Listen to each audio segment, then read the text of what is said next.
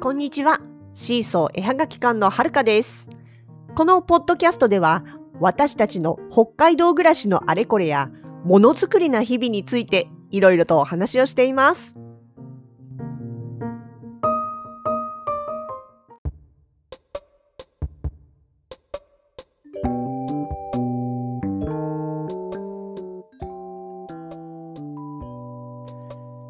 聴覚情報処理障害って聞いたことありますか？聴覚、聞く聴覚ですね。情報は情報ですね。の処理障害なんです。これね、まあ要はざっくり言えば、聞こえてはいるけれども聞き取れない。難聴のようなんだけれども、難聴とは違う。難聴に似た症状が出るけれども難聴とはちょっと違うそういう症状なんですね。でこれ、えーと、聴覚情報処理障害略して APD と略されることが多いらしいんですけれどもまあ要は聞き取るあの聴力音がを感じるっていうところは正常なんだけれども日常生活のいろいろな場面で聞き取りにくさとか聞いた言葉の内容が理解しづらい状態っていう風になるのが、まあ、この障害障害というかですね、まあ、症状なんです。まああのー、原因としては実ははっきりしていないらしいんですけれども、まあ、なぜそうなるかっていうと脳の中枢神経にまあ何らかの問題がある状態っていうことらしいんですよね。要は音は聞こえてるけれども言葉の処理ができないっていう状態だそうです。でまあこれねちょっとネット上の記事からですけれどもその障害を持つ、まあ、潜在的な患者数はだいたい日本人で言うと2%ぐらいっていうことらしいです。まあねなかなかあの知られていなくて私も全然知りませんでしたけれどもなんか最近ね結構ちょこちょこ見かけるようになったんですね。で、なんでその話してるかっていうと、実は、私、はるか、ものすごくこう心当たりがあるんですよ、この症状が。あのね、別に診断されたわけじゃないんです。その、それで病院に行ったこととか、耳鼻科に行って診断されたりとかっていうことをされたわけではないけれども、まあネット上で見るにつけ、ああ、これは全部私だよねっていう感じなんですよね。まああの実はうちの父方の祖母とあとうちの父っていうのは結構体質とか性格体型、まあ、いわゆる遺伝子が似ていて遺伝子 あのまあ要は似ていてで私もその系統を引いてるんですよ。あの父方の祖母に顔立ちそっくりだったり体質とかもうちの父に似ているっていう傾向があってでその2人はあの実は共にね早い時期から耳が遠くなってるんですよ。で、ああ、私もそうなるのかもなって思ってたんですね、昔からね。ただ、今のところ聴力に問題はないんです。あの例えば健康診断でね必ず聴力検査やると思うんですけれどもあれで聞こえなかったこともないし異常がついたことも一度もないんです。まあ年相応にね口臭破綻域が聞き取れなくなってる部分はまあこれはチェックするとああうんってなるんですけれども、まあ、でもそれはあの正常範囲内なんですよね。だから、聴覚という意味では異常はないんです。だけれども、この聴覚情報処理障害 APD の、えーとまあ、こういう症状がありますよみたいなリストを見ていると、まあまあ見事に当てはまるんですよ。例えばどういう症状かっていうと、聞き返し、聞き間違いが多い。多いですね。もううちの子供とかね、ほのかしにはものすごく呆れられてます。なんか、あのー、なんていうのかな、聞き取って、私はそう聞き取れたもんだと思って、でもなんかへんてこりんだなと思って口に出すと、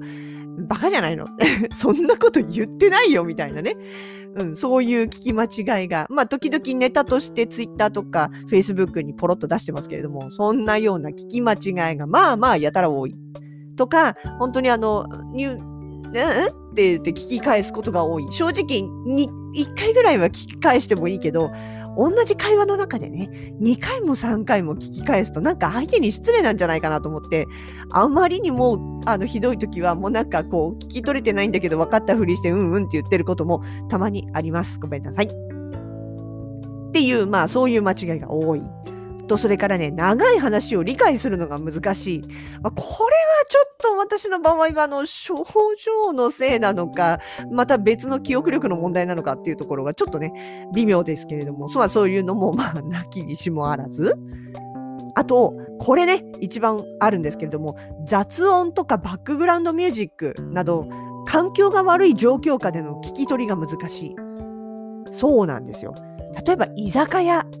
ていくじゃないですか。そうすると、まあ、飲んでるせいとかもあって、周りも声が大きくなる。で、例えば飲み会みたいな形で、あのー、5人、10人ね、ちょっと人数が多いようなところになってくると、みんなそれぞれにわーっと話してるから、あの、目の前に座ってる人と会話したくても、なんだろう、滑舌が良かったり、声の通りが良かったりする人はいいんですけど、まあ中にはね、あの、滑舌そんなに良くないとか、声がこもった感じの人とかいるじゃないですか。そうすると、あの、相手が喋ってるのもわかるし、音としても聞こえるんだけど、周りの音も一緒に聞こえてきちゃうから、日本語として理解できないっていうのはすごいあります。これは、あのー、なんだろうな。例えば、人間って物を見るときとかも無意識に自分の見たいものにフォーカスしてるじゃないですか。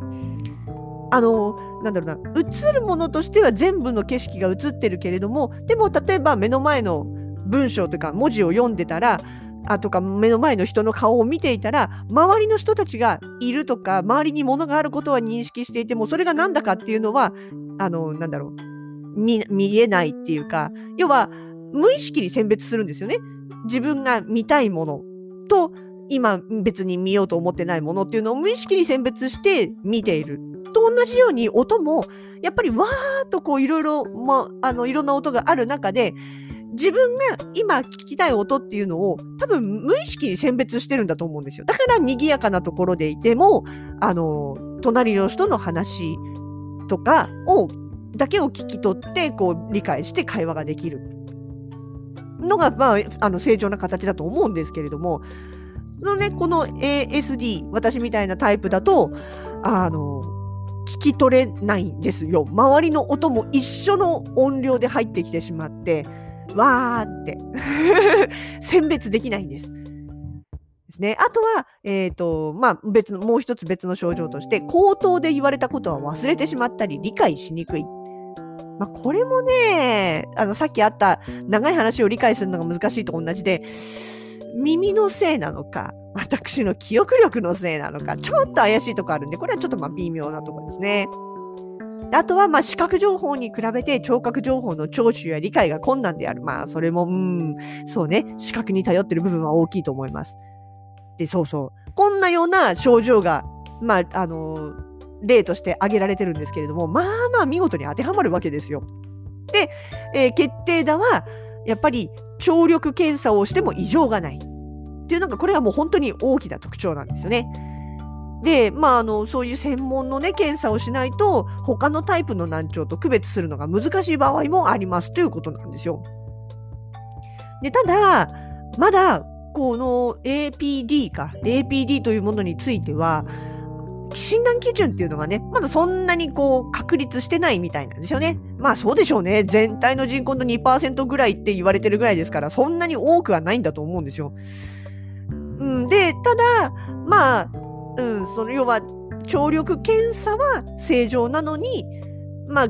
別のね、聞き取り検査みたいなのをやったときに、こう基準から外れると、ああ、あなたは APD ですねっていう判断をされるらしいです。えー、すいません。これもネット情報です。で、まあね、これが結局、じゃあそういう症状があるからって言って、どう治す方法はあるのかっていう話なんですが、まあ、今のところね、特にあの、治療法は解明されていないそうです。まあ、そうでしょうね。うん、わからなくもないです。あまあ、でもだから、要は環境次第でなんとか、こう、やりくりするしかないのかなっていうことですよね。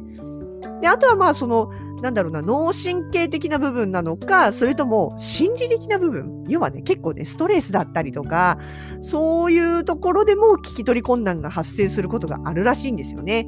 だからまあ、そういう、なんだろう、原因らしきものを除くぐらいしかやりようがないっていう話なんですよ。なので、まあそうそう、そんな話ですよっていうことと同時に、えー、今ね、まあだから、そうはそうは言っても、まあそういうもんだと自分は思ってこうね、うまく日常の生活を今まではやりくりしてたわけです。ただね、コロナになってから一つ大きな問題が起きたんですよ。いや、継続中ですね。あの、要は、そういうざわざわっとした、あの、場所で人と話をするときに、どうしても聞き取りづらい。で、じゃあどうなるかというと、もう無意識のうちに、相手の唇を見てるんですよ。いわゆる読心術、唇を読む術ですね。あの、聴覚障害、本当の聴覚障害の方とかもよく唇を読むって言うじゃないですか。実際問題、あの、日本語を言語にしてる人の口元であれば、見てれば、なんとなくこう、何を言ってるかわかるんですよね。で、私の場合は、その、音はなんとなく聞こえてるから、その聞き取りづらい部分も唇を見ることで補完して、それで理解をしてるっていう部分は、まあ今までも結構無意識にやってたんですよね。だけれども、このコロナで、みんなマスクしてるんですよ。でただでさえそのマスクをしてるからこう声っていうものが聞き取りづらくなっているプラスいろいろねあの例えばレジとかに行けばアクリル板だったりとかあの透明なカーテンだったりとかがあって音がこう通りづらくなっているそこへ来て最後の頼みの綱の唇を読むということがマスクのおかげでできないんですよ。だからね、もうこれね、地味に結構困ってます。あの、まあ、しょうがないっちゃしょうがないんだけど、でも地味に困ってます。本当にあの、うん、これはね、いや、いや、結構大変だな、みたいなね。特にあの、イベントとか行った時に、やっぱりどうしても会場ってざわざわってしてますから、でそうなってくるとね、あの、しかもブースを挟んでの会話になったりすると、距離もあったりする。で、距離があるとその分いろんな音が耳に入ってきちゃうんでね、なかなかね、こう、あのー、唇も読めない状況って辛かったりするんですよね。だからね、多分会話してる中で、相手の人が、え？私言ったこととなんか全然トンチンカンな答え返ってきたとか、え？ー、なんか、あの、うんうんって言ってるけど理解してなさそう、はるかさんみたいな、多分そういうふうに思った方いるんじゃないかなと思います。いや、ほんと申し訳ないなとは思ってるんですけど、多分ね、あの、向こう、の、お客さんから話しかけられて答えたことに対して、お客さんの顔の表情が一瞬、え？っていう顔をすることがあるのが見えるんですよ。そうすると、あ、きっと私勘違いな返答してんだなって自分では思うけど、まあでもそれをこうね、あの、もう一回追求するのもめんどくさい、めんどくさいっていう悪い意味じゃなくてね、あの、お互いにちょっと煩わしいかなと思って、まあ流してしまったりとかね、また相手の方もね、合わせてそっちの私の返答に合わせて話を続けてくれたりとかするのでね、なんかちょっとね、多分、あの、テキストかなんかに起こしてみたら、ちぐはぐな会話をしてるケースが多々あるんじゃないかと思っててはいるんですが、まあ、あの、そんな事情もあるので、ちょっとね、温かく見ていただけると嬉しいかな、なんて言い訳しております。あ、ちなみにね、同じように、ほのかさんが、あの、相手の口元を見て会話をしてることもあるんです。が、それは、唇を読んでいるのではないです。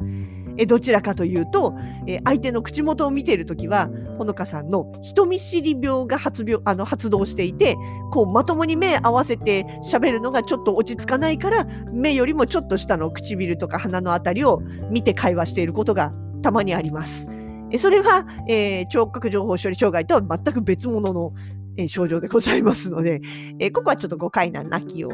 誤解しても問題はないけど、まあそんなこともあります。まあね、何にせよそういうね、こうよくわからない弊害が出ちゃってますから、まあね、個人的にはね、マスクがなくなる生活が早く来てほしいなと思います。いや、それはみんなそっか。マスクね、これから暑くなるし邪魔だもんね。表情も見づらいしさ。うん、まあ、早くなくなってくれるといいなっていうのは思います。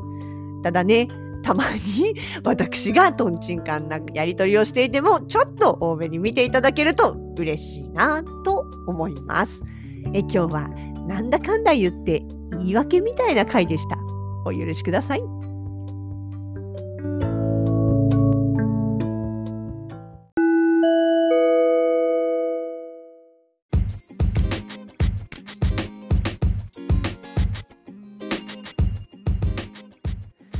シーソー絵はがき館直近のイベント出店情報です。まず4月の26日から5月の2日まで旭川市中和にあります坪屋総本店さんの2階ギャラリーにて、えー、合同作品展日だまりの日を開催します。こちらは、えー、甘味どころさん、浮遊館さん、柿原ひとみさん、そしてシーソー絵はがき館、この4組の作品を展示販売いたします。お近くの方はぜひご予定を空けておいてください。それからもう一つ、これはまだ未確定ですが、4月の17、18の土日にちょっとどこかで出没するかもしれない予定ができつつあります。こちら確実になりましたらまたご紹介させていただきます。